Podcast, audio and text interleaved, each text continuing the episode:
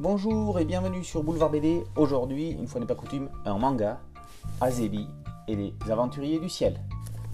Préparez-vous au départ. Les aventuriers du ciel mettent le cap sur Brandt. Ils viennent tout juste d'être fortement invités à quitter l'îlot contrôlé par des modules humanoïdes sur lequel ils avaient accosté. Le voyage ne va pas être de tout repos.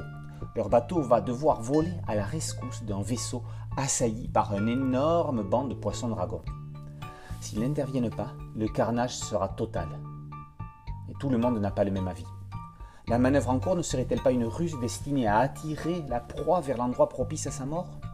Vaut-il mieux intervenir ou bien faut-il se hâter en direction de Brandt pendant que la section de sûreté a les yeux tournés vers une autre cible? Dans l'univers créé par Taisuke Umeki, on vit sur des îles au milieu des nuages. Tiens, comme dans Mickey la Terre des Anciens qui vient de paraître chez Glénat, mais la comparaison s'arrête là. On navigue sur des vaisseaux déserts, comme Albator, sauf qu'on reste dans une atmosphère oxygénée.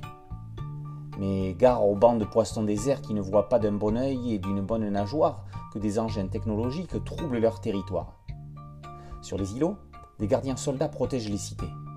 C'est le cas de Yu, qui est parti à l'aventure avec une androïde nommée Azebi. Le but de leur voyage est d'atteindre Brandt, antique île recélant des joyaux archéologiques datant de l'apogée de la civilisation humaine. Les aventuriers du ciel sont formés de tout un équipage divers et varié. Azebi et Dahlia habitent le même corps. Leurs processeurs occupent chacun l'un des côtés du crâne. Le système semble stable, mais les destins sont liés. Cette série est la première de son créateur, le mangaka Taisuke Umeki, qui est issu du monde du fanzina nippon.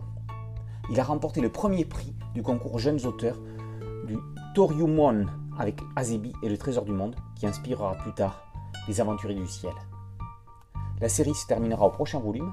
Elle a été prépubliée depuis 2014 dans le magazine Comic Ryu en physique, puis en numérique après l'arrêt de ce magazine en juin 2018. Dans les scènes de combat, Omeki ne lésine pas dans la violence, mais celle-ci est contrebalancée par le fait que ce soit des androïdes qui subissent les plus impressionnants dégâts. La série reste ainsi tout public.